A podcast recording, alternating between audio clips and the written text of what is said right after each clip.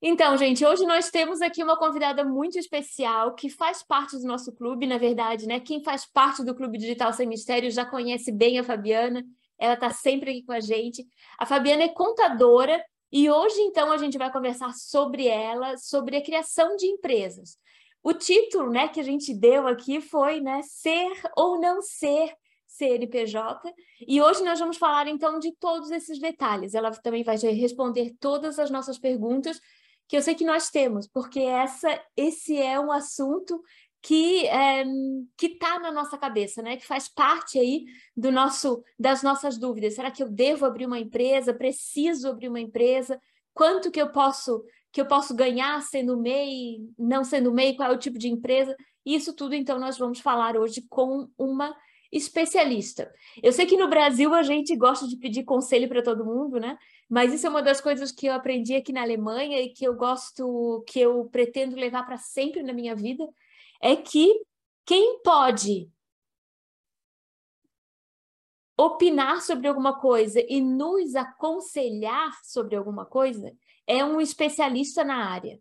Então, não, eu não sou apta a dar conselhos para ninguém sobre abertura de empresa, sobre uh, contabilidade. Quem pode fazer isso é uma contadora. E nós temos uma contadora aqui no clube, nós não podemos perder essa oportunidade, né? Então, Fabiana, minha querida, é contigo. A palavra é tua, o lugar é teu agora. Olá, gente, tudo bem? É, sou Fabiana, sou contadora, como já disse a Leila, é, sou mestre em economia. E depois de, de ter feito mestrado, eu fiz uma especialização em psicopedagogia, porque quando eu comecei a dar aula, eu entendi que eu dava aula exatamente como eu aprendi. E sempre numa, numa área mais técnica, como é o caso da contabilidade, uh, acontece que a gente não tem, não passa pela, pela pedagogia, e é quando começa a trabalhar, que começa a dar aula, é, não é da melhor forma, muitas vezes, né? E aí, quando eu comecei a dar aula, a partir dessa experiência, eu entendi que precisava é, aprender um pouco mais para poder passar aquilo que eu sabia. E aí foi quando eu escolhi a psicopedagogia para por, por, entender que os adultos, eu trabalhava com adultos já né, na faculdade, aprendem de uma forma diferente e precisavam então eu ter esse conhecimento. Então, é, fui convidada pela Leila para falar de ser ou não ser CNPJ. Eu confesso que quando a Leila me fez o convite, eu fiquei em dúvida se eu realmente era especialista para falar nesse assunto. Porque, embora eu seja contadora já há mais de 20 anos, a contabilidade é um ramo muito grande, a gente tem várias especialidades dentro da contabilidade. E a minha carreira foi pautada por auditoria que é um ramo da contabilidade diferente do escritório contábil, por exemplo. É, e hoje eu trabalho numa empresa pública que também tem um outro ramo da contabilidade, tem normas de contábeis diferentes, inclusive. Mas uh, eu entendi o convite da Leila como a gente faz parte de um grupo e eu acho que a gente precisa contribuir, né? E dentro do grupo eu sou a pessoa que sabe mais, né? Então eu posso não ser especialista naquele assunto dessa dessa forma, porque não estou no dia a dia, mas eu sou, com certeza, a pessoa que sabe mais dentro do grupo das, dos outros profissionais. Então, eu achei que tinha, sim, uma obrigação de, de contribuir, é por isso que eu estou aqui, é para atender esse convite. Então, eu, eu, eu coloquei aqui, até como um subtítulo, uma questão contábil, ser ou não ser CNPJ uma questão contábil, porque, na verdade, quando a gente pensa em ser ou não ser CNPJ, tem várias questões que a gente precisa pensar. Né? E, a e a questão contábil é só uma delas. Né? Então, eu fiz questão de colocar desta, colocar desta maneira. Então, o que, que a gente hoje, me proponho que hoje a gente discuta um pouquinho e pensando uh, a partir de algumas, alguns questionamentos de vocês e para entender melhor, eu achei que a gente precisava com, botar um contexto, assim, um pouquinho antes, né? Então, eu entendi que a gente precisava falar um pouquinho do que, que é contabilidade, quem é o contador, é, e a questão entre a pessoa física e a pessoa jurídica, algumas diferenças, e aí sim eu trouxe alguns tipos, né, alguns regimes de, de CNPJ que podem ser possíveis e para depois a gente discutir como é que eu vou escolher, o que, que é melhor para mim. É, então, já adianto que não existe um melhor, existe um melhor para cada um. É, essa é a questão que precisa ser discutida e melhor entendida. Primeira coisa que eu queria falar é que a contabilidade é uma ciência social. Por que eu queria falar que a contabilidade é uma ciência social? É quando a gente entra, os alunos de contábeis, inclusive, é, passam pelo menos a metade do curso, ou muitas vezes têm a ilusão de que eles vão entrar para um curso que é matemático. Ou, ah, eu escolhi contabilidade porque eu sou bom de contas. Ah, e aí eu sempre digo isso, escolheu contabilidade porque tu é bom de contas, escolheu o curso errado. Devia ter escolhido é, matemática ou outro, outra, outro curso nessa área, porque a contabilidade, dentro das, das áreas das ciências, ela é uma ciência social. É.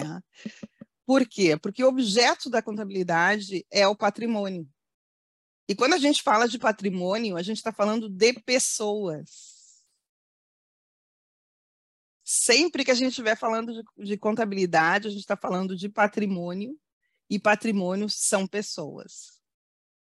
Então, são pessoas que estão lá adquirindo bens, são pessoas que estão lá vendendo bens, são pessoas que estão lá produzindo, são pessoas que estão lá enriquecendo e são pessoas que estão lá empobrecendo também. Então, sempre que a gente estiver falando de contabilidade, enquanto ciência, a gente está falando de uma ciência social, porque ela trata de pessoas, e o objeto principal dela é patrimônio. É o enriquecimento, é quanto que eu estou ganhando, quanto que eu estou perdendo, o que, que eu estou fazendo. E por que, que eu estou falando disso? Porque a contabilidade é uma coisa que muitas vezes o empreendedor, de uma forma geral, ele não pensa no contábil, é, ele não se preocupa com o contábil, ele entende a contabilidade é, como mais uma obrigação acessória burocrática que ele tem que fazer. Ah, não é, não faz parte do objeto do meu negócio. Mas o teu negócio é adquirir patrimônio.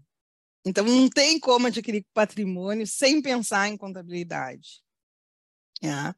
Então, é sempre que é, a importância da, da, da contabilidade para o empreendedor, o empreendedor ele tem que sempre é, tá junto com o contador, ele tem que entender o contador como o melhor amigo do negócio dele. É a pessoa que vai ser capaz de estar tá ali sempre no dia a dia mentorando o negócio dele. Essa é a atividade do contador, essa é a atividade da contabilidade enquanto ciência contábil. Por que, que a gente tem esse ranço da contabilidade, né? A, Leila muitas vezes já falou disso, inclusive, né? Porque no Brasil, é, especialmente antes de 2011, na verdade, a gente tinha contabilidade como uma como a, a, contabilidade no Brasil nasceu, na verdade, até falando um pouquinho mais. A contabilidade no Brasil nasceu, uh, tem uma expressão que se fala para inglês ver no Brasil, não sei se vocês todos conhecem essa expressão. Essa expressão, ela, ela é uma expressão que conta da, da, da contabilidade. O que aconteceu? Quando o Brasil virou império, havia necessidade de ter dinheiro no Brasil, é, é de, de pedir financiamento para fora. E então é, foi pedido dinheiro para os ingleses, né? Através de Portugal foi pedido dinheiro para os ingleses. E quando os ingleses aceitaram emprestar dinheiro para o Brasil, eles pediram para ver a contabilidade para saber o que, que tinha. Porque como eles iam emprestar dinheiro para o Brasil, para o Brasil recém-república, se não tinha, se eles não tinham garantia nenhuma. Eles queriam entender quais eram as garantias. E aí então Dom Pedro disse: "Bom, então vamos fazer uma contabilidade para inglês ver". Então a contabilidade no Brasil nasceu essa expressão tem essa origem e a contabilidade no Brasil nasceu desta forma.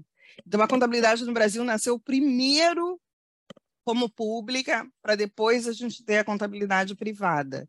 Então, desde o início, tem essa visão do contador, que é só para ver. Não existe uma garantia real, não existe. Eu, eu quanto empresário, não estou nem aí, não estou preocupado, porque é só mais uma obrigação que eu estou cumprindo. Né? Então, ela nasceu desta forma, mas a contabilidade, enquanto ciência, ela tem como objeto o patrimônio. É eu ficar olhando o dia a dia do patrimônio, se ele está crescendo, eu poder analisar como que ele está como que ele está andando. O Brasil, desde 2011, ele assume a contabilidade internacional.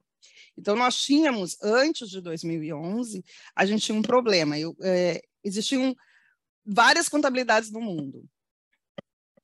Aqui, no, no, as principais contabilidades do mundo antes de 2011, elas eram a contabilidade dos Estados Unidos. E por que, que eu estou dizendo isso? Porque a gente tem aqui pessoas de várias partes do mundo, então é importante a gente falar disso. Antes de 2011, a gente tinha, o Brasil tinha uma contabilidade que era só dela. Eu costumo dizer em aula que é uma contabilidade de umbigo. Só nós fazíamos daquele jeito. É, foi uma contabilidade que foi inventada por lei e que até 2011 era a contabilidade que se tinha no Brasil. Então, eu tinha dois tipos de contabilidade, das duas criadas por lei, uma para as empresas públicas e outras para as empresas privadas. Essa contabilidade das empresas, tanto da pública quanto a contabilidade das empresas privadas, ela foi criada por lei no Brasil lá nos anos 60 e ela continuava até hoje. É, a, a, a pública é, foi criada nos anos 40, inclusive, e ela continuava até hoje. Quando chegou em 2011, por solicitação da ONU, se entendeu o seguinte: o problema dos países subdesenvolvidos é que as empresas não conseguem atingir ou não entram nas, nas, nos países subdesenvolvidos porque a contabilidade é impossível de se entender. Então, imagina uma empresa norte-americana ou uma empresa europeia, ela não investia no Brasil porque ela não conseguia entender como funcionava o arcabouço contábil do Brasil, porque a, contabilidade no Brasil era uma contabilidade só do umbigo. Só o Brasil tinha aquela contabilidade. Então, em 2011, o Brasil passa a assumir, e ele tinha duas escolhas a fazer. O mundo, de uma forma geral, as empresas em bolsa de valores, de uma forma geral, elas tinham duas, dois tipos de contabilidade que podia ser escolhido ou a contabilidade que a Europa utilizava e boa parte dos outros países, ou a contabilidade americana, que também é uma contabilidade de umbigo, mas o umbigo americano é muito maior, né? Gira o mundo ao redor, que não é o nosso caso. E nós escolhemos a europeia. E todos os outros países do mundo também escolheram a europeia. Né? Então, gradativamente, os países foram se adaptando. O Japão foi um, um país que precisou se adaptar, o Canadá precisou se, se adaptar, é, África do Sul, Índia e outros países também se adaptaram. Então, hoje, a contabilidade do Brasil é semelhante à contabilidade europeia, né, de qualquer lugar no mundo, a contabilidade é a mesma coisa. Né? Tem as regras e princípios e normas uh, iguais. Aqui no Brasil ainda a gente faz uma adaptação, porque a contabilidade que sai lá na Europa, ela sai ou ela não sai, ela sai em inglês e sai em espanhol. Então aqui a gente precisa fazer uma adaptação. Então o Brasil não assume é, de um dia para a noite, ele faz uma adaptação para o Brasil e passa a valer a regra, geralmente de um ano para o outro. Bom, dito isso, né, que a nossa contabilidade é uma ciência de social e que objeto é o patrimônio, o que eu queria que ficasse bem fixo é que são pessoas. A gente está falando sempre de pessoas quando a gente fala de contabilidade. No fundo, no fundo, a gente está falando de pessoas.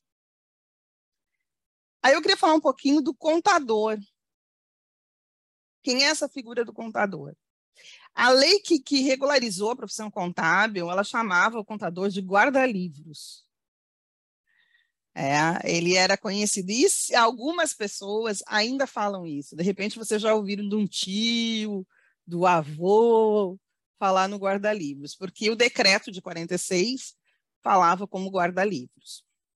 Então, a visão que se tinha era isso, era aquele cara que guardava os livros, os registros contábeis, não enxergava o contador como um consultor, não enxergava o contador como aquela pessoa que dava a mão né, para o um empreendedor, que ajudava o empreendedor a, a, a entender. Não, ele era o cara que guardava os livros. Então, eu, como empreendedor, estou lá no meu dia a dia fazendo as minhas coisas e a coisa chata que eu não quero fazer, eu largo para o contador. Né? Eu, então, o que sai do trabalho do contador não me interessa. Portanto, que ele faça, cumpra com todas as obrigações é, sociais e faça os pagamentos dos tributos né, em dia, para mim está tá pronto o trabalho do contador. Justamente agora, com, com o advento da, da tecnologia, indústria 4.0 e indústria 5.0, esse papel está muito Uh, finalmente, eu, eu, costumo dizer, a gente conseguiu colocar a contabilidade, está conseguindo colocar a contabilidade como ciência, como é o lugar dela. Porque o Brasil é um país que tem muita burocracia, é um país muito burocrático. E nós aqui no Brasil temos um problema que a gente tem várias instituições pelo qual os, os empresários têm que cumprir.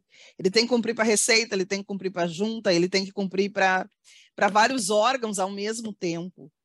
E aí o trabalho do contador estava muito atrelado a, a cumprir essas obrigações e deixava a ciência de lado, né? que é o objeto do patrimônio. Né? Então, deixava de ver como que estava realmente o negócio, porque o, o, o contador é, é, é para isso.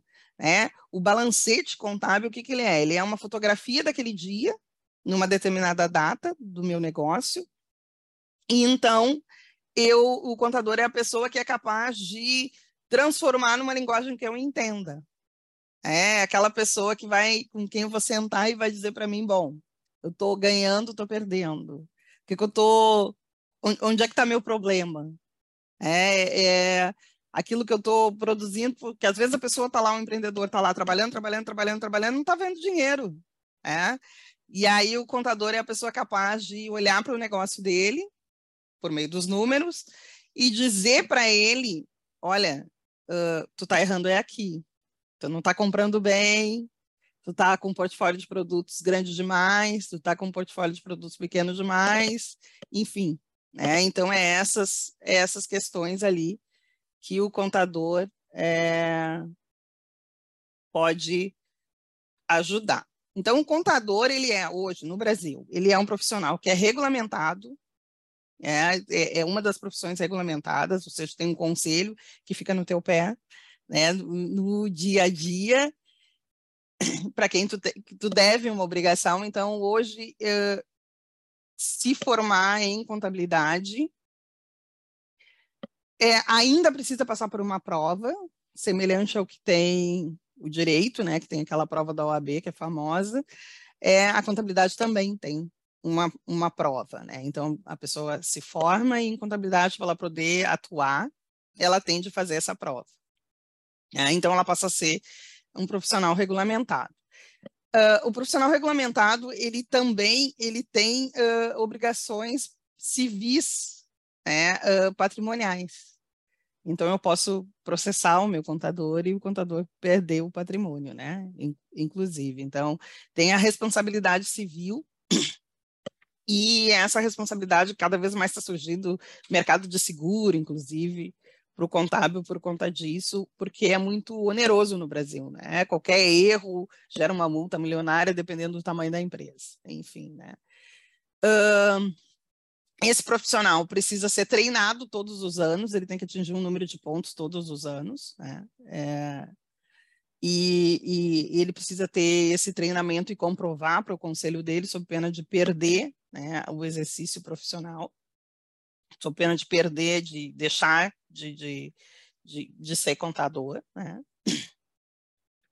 Então, esse é o profissional contábil. Por que, que eu estou dizendo tudo isso? Porque muitas vezes eu vejo com frequência as pessoas não conseguem entender por que, que eu tenho que pagar tanto para a pessoa fazer um determinado tipo de serviço para mim. Mas, uh, porque às vezes até posso, pode parecer que é uma coisa bastante simples, né? Mas não. Essa profissão ela tem que ter esse número mínimo de pontos e de treinamento, porque a legislação está mudando todos os dias. Né? Nós, contadores, todos os dias estamos acordando com uma nova regulamentação da, da Receita Federal, um novo sistema que está sendo implementado, é um, um, novo normativo que veio da Europa, enfim, então a gente tem que estar tá todo dia é, atualizado, porque a gente vive sob pena de responsabilidade civil. Né? Para eu executar o meu trabalho, eu tenho que estar em condições, né, bem informado para poder fazer, e sob pena de eu perder meu patrimônio, né? de, eu, de eu ter uma. de ser preso, inclusive. Né? É isso que a gente está falando. É, o contador pode ser preso. É isso, em suma, por conta do exercício profissional. É. E aí, eu queria falar uh, da pessoa física e da pessoa jurídica. Quem que é a pessoa física? É, cada um de nós que está aqui, que está nessa, nessa aula, nasce pessoa física. Mesmo antes de ter o, CPJ, o, CNPJ, o CPF, desculpa, nasceu pessoa física.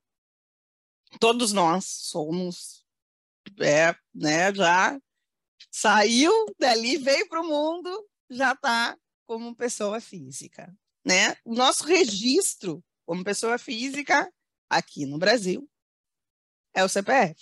Né? Cada país muda um pouco, né? O nome, o registro, enfim, agora até a gente está mudando, a gente vai ter um registro único, como é na maior parte dos países, que aqui no Brasil tinha vários registros diferentes, né? Tu tem um registro para o trabalho, um registro para a pessoa, é, um registro geral, outro registro que é financeiro, enfim, então agora a gente vai ter um, um, um, número único, mas o que nos caracteriza como pessoa física é lá o nosso CPF. A partir desse CPF, a gente, né, e tendo a idade, seguindo algumas coisas, a gente tem lá os nossos direitos, direito de votar, direito de ser eleito, do nome, da proteção e da privacidade do Estado. Mas a pessoa física, que é o que a gente está conversando, que a gente quer entender, eu, profissional, empreendedor. Pessoa física, eu posso trabalhar dentro da pessoa física? Eu posso, eu posso trabalhar como CLT. Né? Posso, é, uh, empregado de alguém. Eu não sendo empregado de alguém, a pessoa física, eu sou considerado um autônomo. E aí o profissional autônomo, ele tem algumas obrigações enquanto profissional autônomo e vai ter que fazer o registro na prefeitura, pagar ISS, né, que é um tipo de imposto que a prefeitura vai dar, vai ter lá alvará, enfim, dependendo da profissão ou não. E aí essa pessoa física pode pode trabalhar. Essa pessoa física que trabalha, que está lá emitindo como autônomo, ela não está dentro do guarda-chuva do INSS, que é a previdência aqui no Brasil.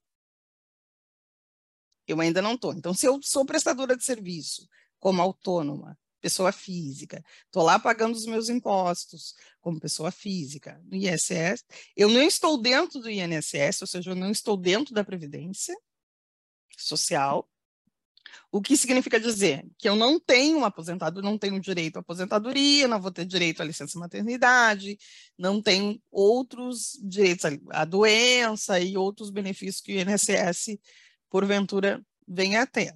Né? A gente teve a separação há alguns anos do SUS, né? E, e, por muito tempo ficou junto, né? A questão da saúde e a questão da previdência.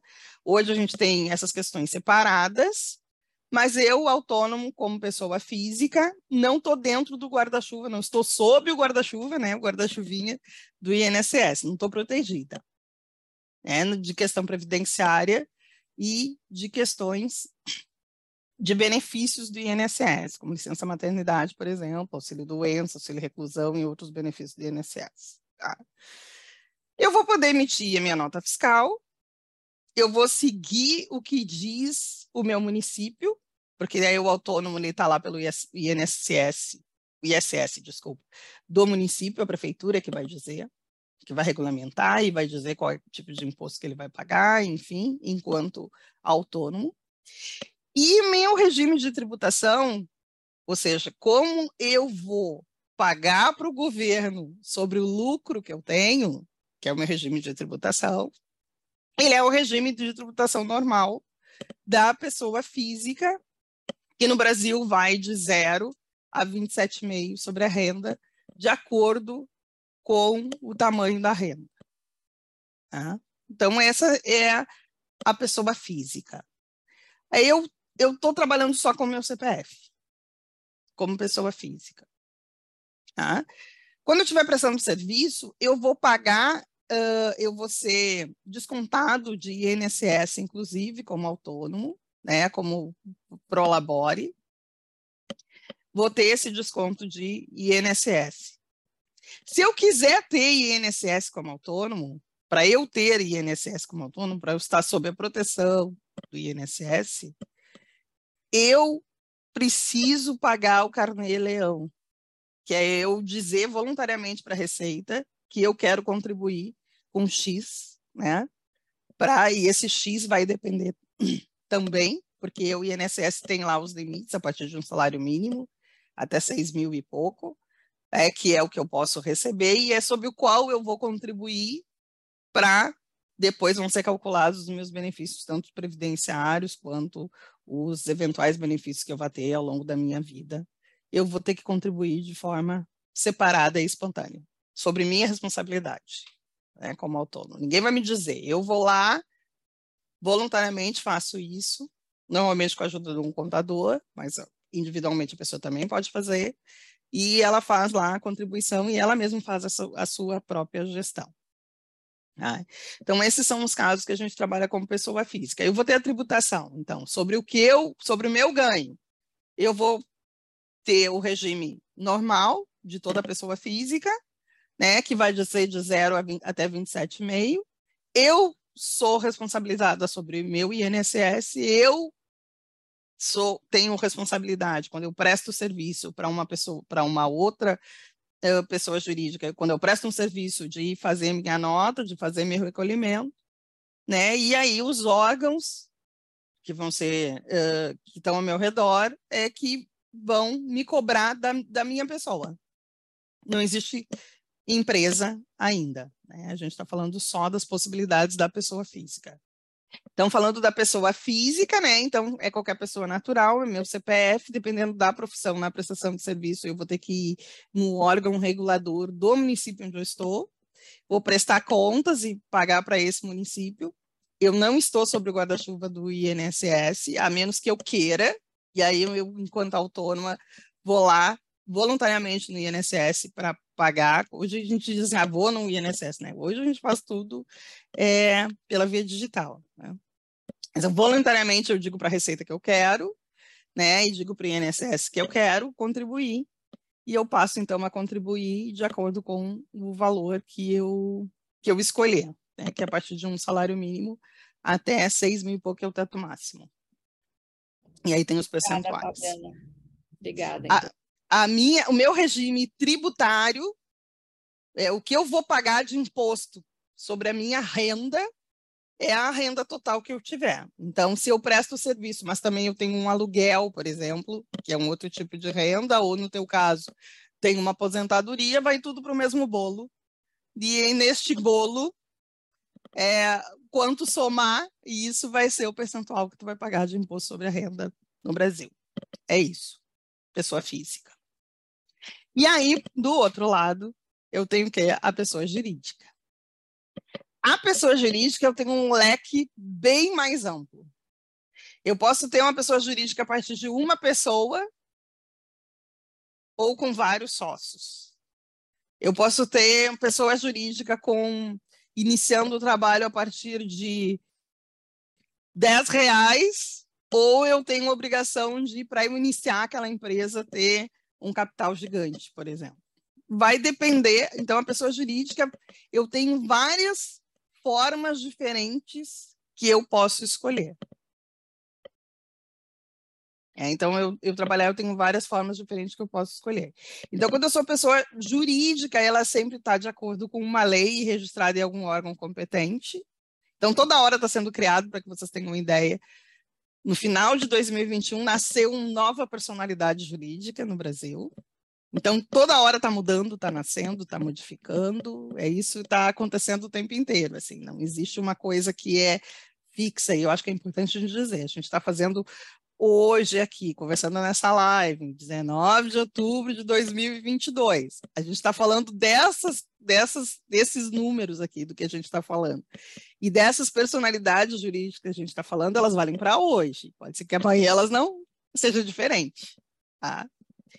É, então, a partir de, desse momento, eu passo a ter um CNPJ, e aí, assim, eu continuo com o meu CPF e tenho um CNPJ, são duas coisas, aí né, passo a ter pessoa física e a pessoa jurídica elas têm personalidade, né, de direito público ou de direito privado, significa que um Estado tem personalidade jurídica, tem um CNPJ, uma prefeitura tem um CNPJ, uma ONG tem um CNPJ, uma igreja tem um CNPJ, uma associação deveria ter um CNPJ, uma ONG tem um CNPJ, e uma empresa privada tem um CNPJ. E eu, ou vocês, também podem ter um CNPJ. Tá? Então, ela pode ser de direito público ou direito privado. O que, que eu tenho? Eu tenho a propriedade como direito de propriedade intelectual, sigilo industrial, um nome e um logotipo. São as coisas que me caracterizam. Então, é aquela coisa que a gente é, sempre falava assim de ter um nome fantasia, né? Porque tem o um nome do registro, aquele que está lá no CNPJ, pode ter um outro nome, uma marca, né, diferente que a gente aqui nessa escola conversa com frequência, né, a esse, a esse respeito. E a gente pode ter tudo isso registrado no CNPJ, né, que aí que é uma coisa à parte, né, do, do, do contábil, mas que é também uma garantia que a gente pode ter, ter esses registros, né? Para além do número do CNPJ, eu ter lá minha logomarca, meu nome, meu nome fantasia, também registrado. A pessoa jurídica, ela emite nota fiscal, quase sempre, depois a gente vai falar um pouquinho mais específico, né? mas uh, de forma geral a gente pode dizer que sim, que ela emite nota fiscal. E aí ela tem regimes tributários diferentes do da pessoa física. Ela pode ter regimes tributários diferentes da pessoa física. O que, que significa dizer? Eu posso uh, ter uma empresa a gente vai falar de alguns tipos de empresa. E o meu imposto de renda de pessoa física vai continuar sempre existindo. E eu tenho o regime tributário da empresa. Porque a gente não pode confundir a pessoa física da pessoa jurídica. E esse é o principal erro do empreendedor fazer essa confusão da pessoa física da pessoa jurídica. O que, que a gente recomenda? Né? Tem uma das perguntas que veio ontem, que é ah, se pode ter conta bancária, enfim. Se eu tenho um CNPJ, eu deveria ter duas contas bancárias. Uma da pessoa física e uma da pessoa jurídica. Por quê? Porque não se confunde uma coisa com a outra. Inclusive, a tributação que ofereça ao fisco, que é essa, essa palavra eu acho sempre estranho, mas é a forma como a gente diz, né? Porque quem quer oferecer, né? De bom grado. A tributação que eu ofereço ao fisco da pessoa física é diferente da que eu ofereço para a pessoa jurídica. Elas têm patrimônios diferentes. Lembra que eu disse qual é o objeto da contabilidade? Patrimônio. Então, é a pessoa física é uma coisa, a pessoa jurídica é outra coisa. Conceitualmente, e na vida eu devo também levar assim, sob pena de ter um risco fiscal enorme com a receita. E a gente sabe que no Brasil, uma das poucas coisas que ainda dá cadeia é a receita. Então é bom a gente tomar cuidado. Né? Então, é, e a gente tem é isso. Então, se eu tenho uma pessoa jurídica, eu tenho lá regimes tributários diferentes. Que eu posso ter o regime tributário do simples, do lucro presumido e do lucro real. Lucro presumido e lucro real, a gente está falando de milhões, tá? É, e aí são empresas de porte muito maior do que aquilo que a gente está hoje esperando, imagino. É. Então, vamos lá. Eu escolhi três regimes, três diferentes tipos de personalidade jurídica. Eu estou explorando todos? Não. Eu não estou explorando todos os tipos. Eu estou explorando os tipos que eu entendo que podem ser aqueles que a gente aqui vai escolher. O que a gente aqui tem como opção de escolha. Eu poderia colocar, inclusive, a limitada aqui, mas já é um porte um pouquinho maior. Né? Para um negócio que a gente, da forma como a gente está pensando, eu, eu imagino no que a maioria de nós, pelo menos, está pensando, eu acho que esses três aqui a gente já consegue explicar. O que, que acontece? Eu tenho o regime MEI, é, que é do microempreendedor individual. O microempreendedor individual, ele nasceu de uma necessidade de formalização das pessoas que não tinham um emprego formal. É para isso que o MEI nasceu. Ele nasceu para formalizar. Então, eu tinha lá o vidraceiro, o pipoqueiro, é, pessoas que estavam lá, que vendia doce, que vendia salgado, vendia lingerie, vendia o Avon, vendia, enfim, estava lá trabalhando, não tinha direito ao crédito,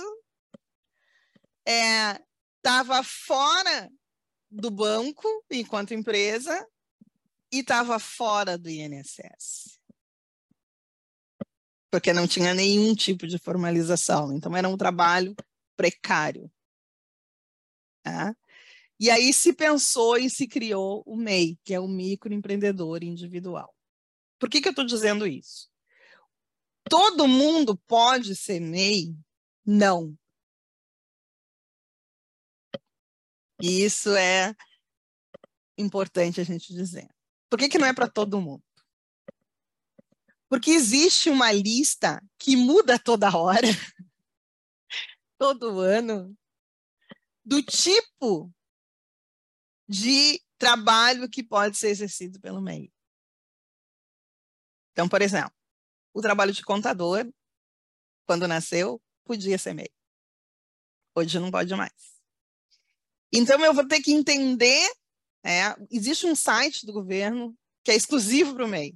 É, e lá tem uma lista, que depois eu posso passar, acho que é até melhor no grupo. É, tem uma lista do que, de quais são as atividades que podem ser exercidas pelo MEI. Essa lista muda periodicamente. E, de novo, gente, sempre que a gente está, eu, eu, eu, gosto de dizer isso, porque uh, em aula também eu digo isso, assim, tudo sempre é movimento político. Economia e política sempre se misturam. Então, de acordo com como está a economia, acontece um movimento político e tudo muda. Então, as atividades, e do dia para o outro, às vezes. Então, às vezes, tu está numa atividade que é meio no dia seguinte está desenquadrado. Não é, não é no dia seguinte, é sempre de um ano para o outro. Tu está desenquadrado porque aquela atividade tu não pode mais exercer enquanto MEI. E aí, a Receita vai lá e desenquadra a tua empresa do tipo de MEI e bota em outro tipo. Tá? Simples assim. Para a Receita é simples assim. Então, assim, essa é uma das coisas. É, o MEI, ele tem, tem vantagens, como tudo na vida, e desvantagens. Então, assim, quem fatura até 88 mil no ano de 2022, estou botando aqui porque todo ano muda, uh, já tem projetos, por exemplo, para ser mais de 140 para o ano que vem. Né? Foi criado há muito pouco tempo, você, é, quem está no Brasil deve ter ouvido o MEI caminhoneiro, que não existia. Então, assim, cada governo, né, de acordo com a economia, com o vento ou com o percentual que está tendo na pesquisa, vai mudando, né? E a gente está aí para se adaptar. É assim, é assim que funciona. Então, hoje o MEI, né? Hoje, 19 de outubro de 2022. Faturamento. Se eu faturo até 88, 81 mil reais por mês, uh, por ano, desculpa, 81 mil reais por ano, eu posso ser MEI. É. O que mais? Uh, não pode ser sócio ou administrador de outra empresa. Então, eu não posso ter MEI e outra coisa. É, porque, de novo, como eu disse, quando ele nasceu, ele nasceu para regularizar a precariedade. Então, ele não é aquele CNPJ para o cara que é super empresário ou que tem lá um regime de tributação com quatro, cinco empresas, o que para cada uma ele... não é isso. Esse não é o lugar do MEI. Tá? Então, eu, eu não posso ser sócio administrador de empresa. O que, que mais que eu não posso? Se eu fosse funcionário público, por exemplo, vai depender da lei do funcionário público. Para o regime que eu estou. Porque pode ser, pode ser funcionário público federal, estadual ou municipal. E aí depende. E às vezes depende da profissão, inclusive. Que tem profissões que tu não pode ter ser sócio. Por exemplo, se eu sou uma, uma, uma professora universitária e tenho lá uh, regime único, na verdade tem outro nome, né? Que é aquele que só pode dar aula, ele não pode ter sócio. Não pode ser sócio. Então, tem essa questão. Uhum. CLT pode ser MEI? Pode. Aposentado pode ser MEI? Depende. Por quê? Depende de como eu me aposentei. Se eu sou, e acontece muito com frequência, e acho que é importante realmente a gente conversar, tem muitas pessoas que são aposentadas por doença. e tem uma outra atividade, o que a priori já é um problema. Porque o aposentado por doença é justamente porque não pode trabalhar. Então, ele não deveria ter outra atividade, mas acontece com frequência. Então, se eu tenho uma aposentadoria por doença, eu não posso. Eu posso ter uma aposentadoria uma, que é uma pensão, por exemplo. Vai depender do regime. Então, nada é simples. E tudo é individual. Tem que analisar o caso concreto, ver todas as possibilidades e então é perguntar é, se, se pode ou se não pode. Com quem que eu vejo isso? Com o contador. É esse trabalho dele. Inclusive, vocês é, não sei se perceberam, a Flávia não está aqui, que eu coloquei aqui, ó, da mensagem inconsciente, que aprendi com a Flávia, do médico. Porque o contador é o médico das empresas. É isso.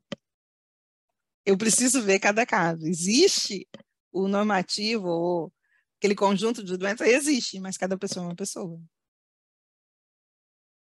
Então, a gente vai ter que fazer análise individual para entender se está cumprindo ou não.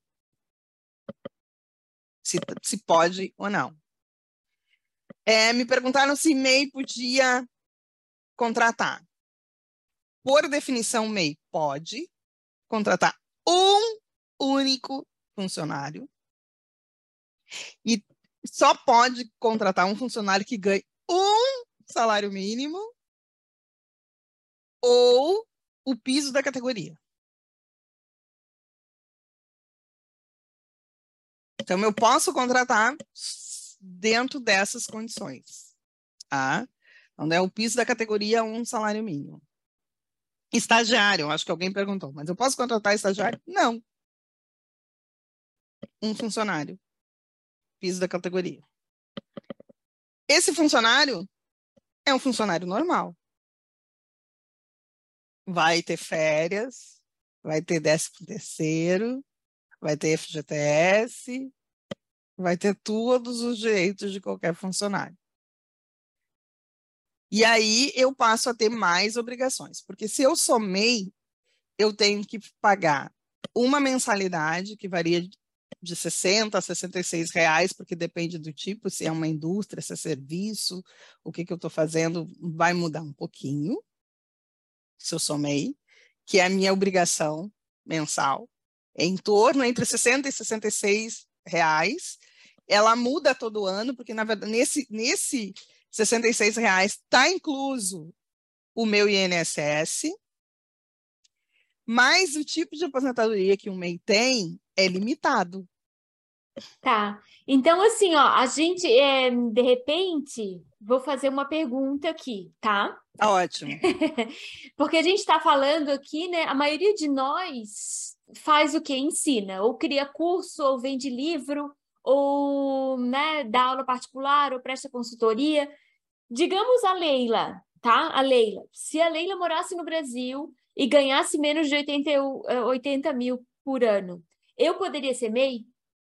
Aí que tá, Leila. Nós vamos é. chegar lá. Ah, tá. Depende. tá. Vamos chegar lá. Nem todos nós pode. Ah, tá. Mesmo sendo professor, nem todos nós vai poder. Porque tá. tem... Porque, via de regra, sim, tá?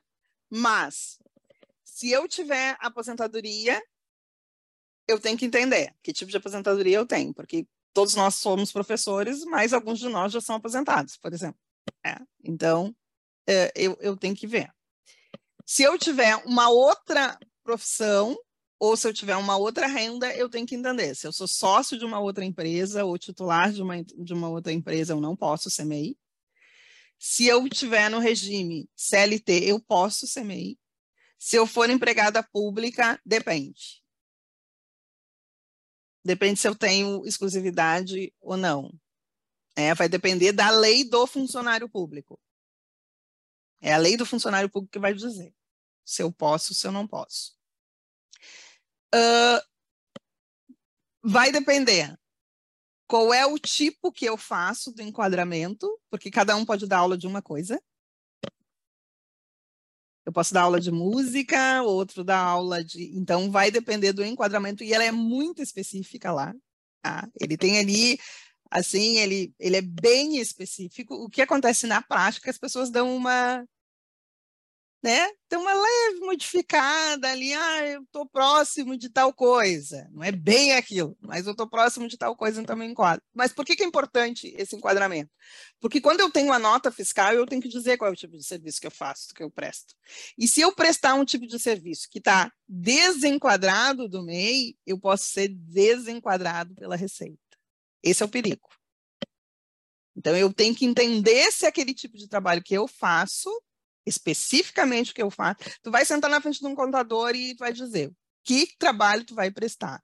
Aí eu vou vender livros, eu vou fazer e-book, eu vou dar aula de contabilidade, eu vou fazer mentoria, e aí ele vai te dizer em qual daquelas obrigações se encaixa, e tu vai precisar entender isso com clareza, para que quando tu fores prestar o serviço e emitir a tua nota, fique dentro daquilo ali. Não saia um pouquinho. Se tu, quando tu fez a empresa, tu tinha a intenção de fazer aquele tipo de trabalho, quando surge um novo trabalho, o que, que tu tem que fazer? Consultar teu contador para tu não ter problema lá na frente. E, gente, isso acontece com muita frequência. Com muita frequência. E o que está válido para hoje, como eu disse, pode não ser válido para o ano que vem. Porque essas categorias do que, que pode, do que, que não pode, muda e com frequência. Que nem eu disse, esse ano a gente passou a ter o MEI caminhoneiro, não existia isso. Entende? E aí, quando ele coloca o MEI caminhoneiro, o que, que ele faz? Ele tira algumas categorias, porque alguém tem que pagar a conta. Então, eu tiro um e outros, coloco um e tiro outros. Isso acontece o tempo inteiro. O tempo inteiro. O tempo inteiro quer dizer assim, não é todo dia mas normalmente de um ano para o outro, ou às vezes por medida provisória, que daí realmente é de um dia para o outro. Né? Então, assim, a contabilidade, a economia e a política estão ligadas sempre. Né? O que acontece no Jornal Nacional hoje, o contador tem que saber para amanhã eu estar tá apto a cumprir com o meu trabalho. É isso. Né? Não tem descanso. a gente não tem descanso, é 24 horas, está mudando toda hora. Né? O diário oficial ali é a minha lupa, é o que está acontecendo o tempo inteiro. Então, assim, para o CMEI, via de regra, sim, eu posso, pode ser qualquer pessoa, via de regra, sim, mas tem algumas exceções. Eu tenho um limite, que é até 81, eu posso ter no máximo um funcionário, Para eu fazer, é relativamente simples, né? Eu posso fazer pela internet, vou lá e faço o cadastro, coloco as informações, mas eu tenho todas essas questões que se eu não sei, e eu, como tu disse no início da aula, se tu não te aconselha com quem sabe, tu pode ter um problema bastante grave. Tá? Então, assim, pode ser que tu não queira continuar com o contador, mas quando tu abre a empresa, é importante tu fazer essa consulta com o contador para ele entender o teu caso específico. Né? E ainda pode, pode haver outras regras que eu aqui não estou falando. Aposentadoria. O MEI tem direito, ele fica embaixo, né, sob o guarda-chuva do INSS, mas não para todos os regimes de, de, aposentadoria que existe. Ele tem direito à aposentadoria por idade, que para a mulher é 60 e para homem 65, hoje, né, porque também a aposentadoria varia, e sobre um salário mínimo, que é o mínimo da aposentadoria. Então, eu estou contribuindo para ter um único salário mínimo.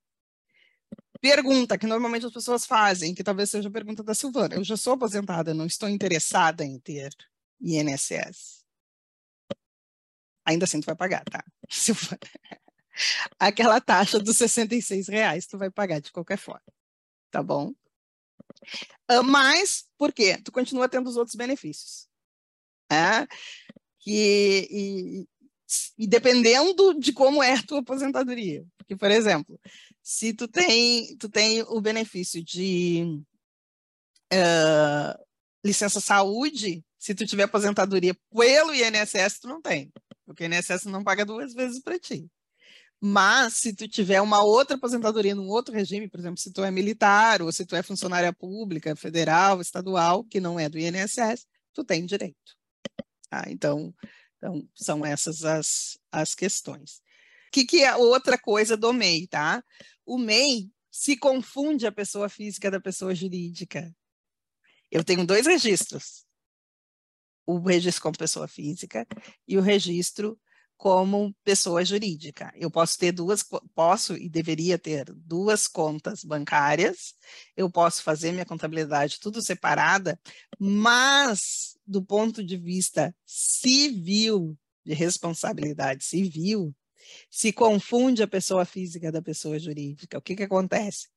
O que o MEI dever, a dívida que for adquirida pelo MEI, pode ser executada a pessoa física. Se eu quero ser do regime simples, que aí o máximo é 15% de imposto de renda, aí eu tenho que partir para o lado, para os outros tipos de empresa, que não o MEI. Tá? Que é, para o nosso caso, existem outros tantos, tá? Para o nosso caso, eu apresento para vocês o EI, que é uma empresa individual, ou ainda a sociedade limitada unilateral. Essa sociedade limitada unilateral é novidade. Saiu no final de 2021. Qual é a vantagem que ela tem sobre o MEI? Qual é a vantagem que estas duas, eu vou apresentar as duas juntas assim, uh, que elas têm sobre o MEI? Lembra que eu disse que o MEI não era para todo mundo? mesmo para professores digitais como somos, ele não é para todo mundo. Por quê? O EI, que é uma empresa individual, ela tem mais categorias, ela abre um pouquinho mais, ela tem um leque mais amplo que do MEI, que é reduzidinho, que é os tipos de atividade. No EI, eu tenho um pouquinho mais do que o MEI. Então, assim, ó, não me encontrei lá no MEI, fui lá, olhei na lista, né? O que eu faço, ou tudo que eu faço, não é uma coisa que eu faço, hein, gente? É tudo que eu faço. Tudo que eu faço. Então, eu tenho que olhar lá todos, todos os trabalhos que eu faço, se eu me enquadro, enquadro como MEI. Tá bom? Se eu não me enquadrar lá como MEI, eu passo para o lado. Eu vejo se eu me enquadro no EI, que é a empresa individual. A empresa individual continua com basicamente com as mesmas regras do ex. O que, que aumenta? O faturamento. Aqui, como EI, 360 mil já pode. A gente está falando diferente do que a Tânia falou. A Tânia falou o seguinte: a Tânia falou que ela tinha uma, ela tinha MEI, ela tinha uma sociedade com a mãe dela. Sociedade. Todos esses que a gente está falando aqui é individual, gente. A Tânia está falando uma limitada. Provavelmente, né, Tânia? Que é quando eu tenho sócios. Todos esses três casos que eu apresentei aqui é individual. É eu como dona do negócio. E só. Sem sócios. Tá? Quando eu sou EI, é assim, então, eu tenho um leque de opções maior do que o do MEI eu tenho um faturamento maior do que o do MEI, né? Então eu não tenho mais um limite de 81 mil. Passei de 81 mil, pô, tô bombando, tô bombando. Passei de 81 mil, pum, caí para o lado. Já tô aqui.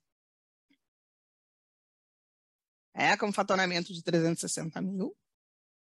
Diferente do MEI, que paga uma taxa de imposto por mês, que é aquela de 66 reais, é? Porque, assim, independente se eu faturei mil reais ou se eu faturei naquele mês três mil reais ou quatro mil reais naquele mês, eu vou pagar os mesmos de imposto, os mesmos 66 reais no MEI, tá? No EI, já a empresa é diferente. Ele vai pagar pelo simples, e o simples é por nota fiscal. Não é um mais um imposto único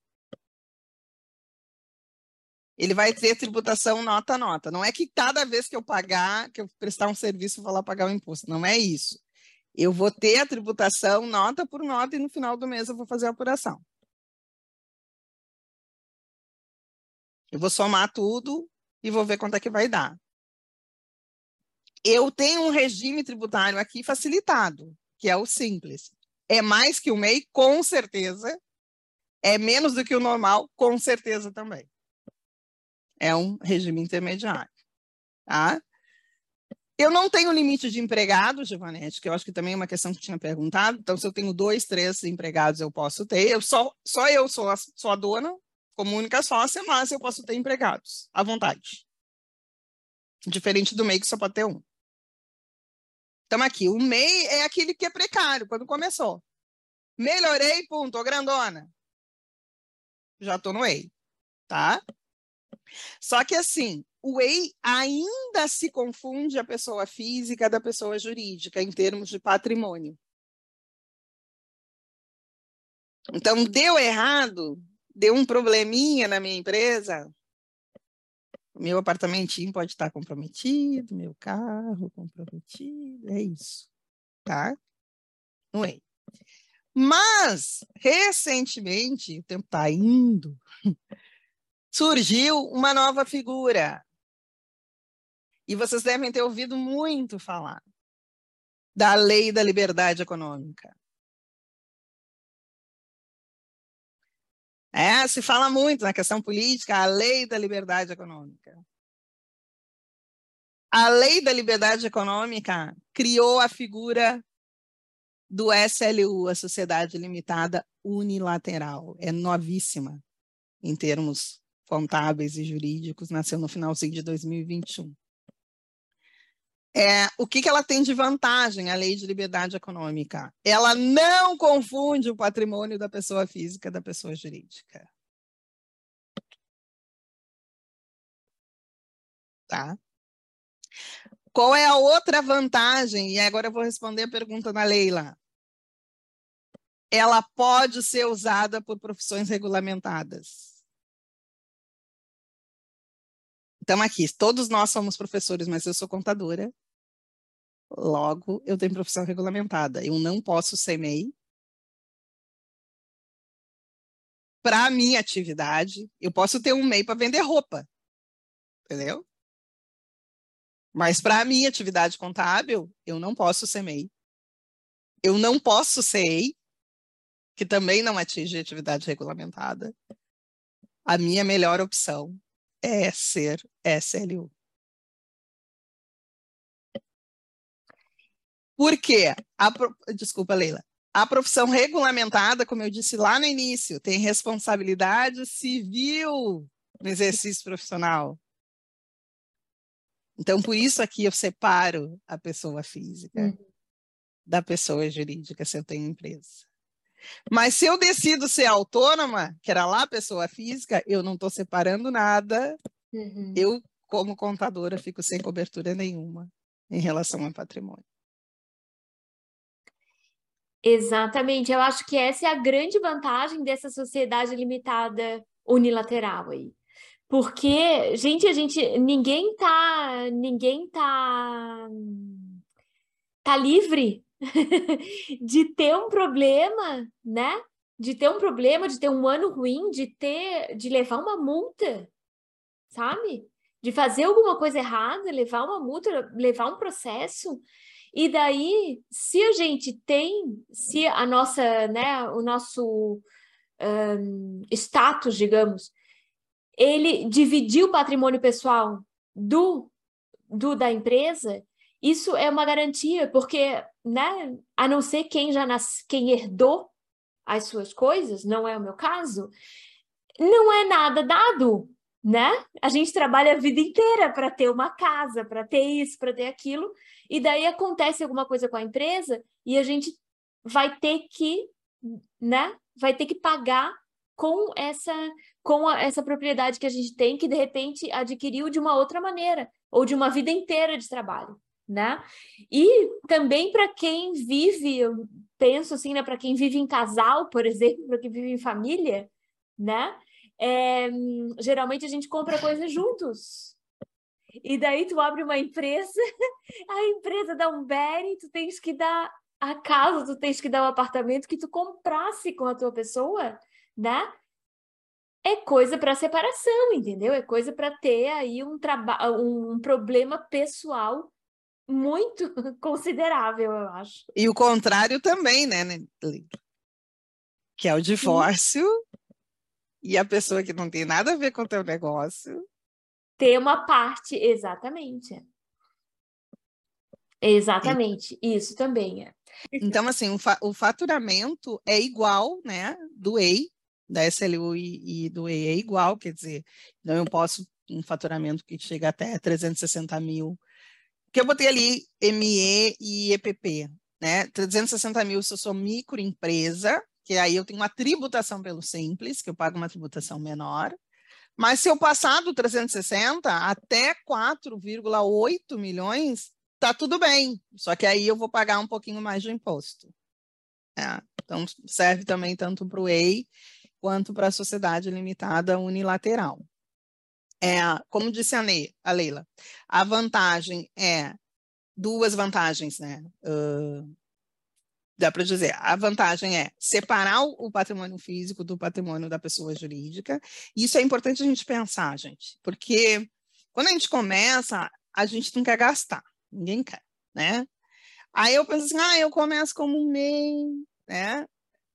Tá, lá dentro das minhas atividades, professor, é, em tese pode, tá? Assim, via de regra pode, só vai ter que olhar bem do, do, profissional e tal. Que, por exemplo, eu, se eu quiser, é isso que eu digo assim, aí vai tudo da interpretação.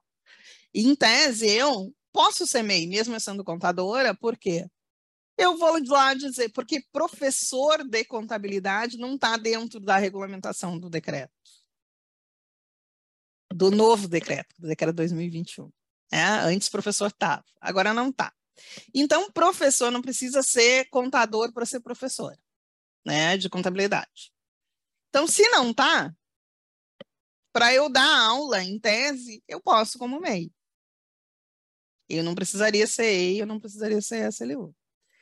Mas, quando é, eu vou fazer algum tipo de trabalho específico, ao longo do, do, da minha. Eu vou fazer algum trabalho específico, por exemplo, um aconselhamento para vocês, eu já estou exercendo minha atividade de contadora.